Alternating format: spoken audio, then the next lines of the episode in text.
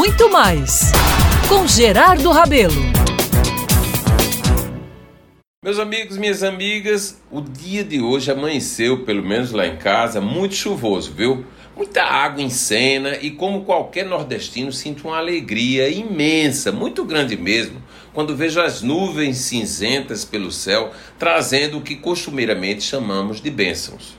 E olha só que coincidência, foi no 21 de julho de 31 anos atrás que eu me casei. Naquele dia, João Pessoa estava quase afogada de tanta água que caía das nuvens. Lembro-me muito bem da angústia que sentia, não pela chegada da hora de dizer o sim mais importante de minha vida, viu? Mas porque fazer festas, celebrações em dias chuvosos é um transtorno realmente. Não temos até hoje estrutura satisfatória para promover comemorações, recepções em dias de muita água, viu? Lembre-se que as mulheres nessas ocasiões fogem de qualquer pingo, por mais minúsculo que seja nos cabelos.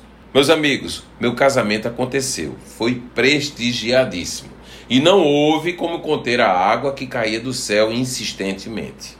A partir daí, e diante do que vivi nessas mais de três décadas de felicidade conjugal, passei a acreditar mesmo que recebi as mais fortes bênçãos de felicidade que poderiam vir lá do céu.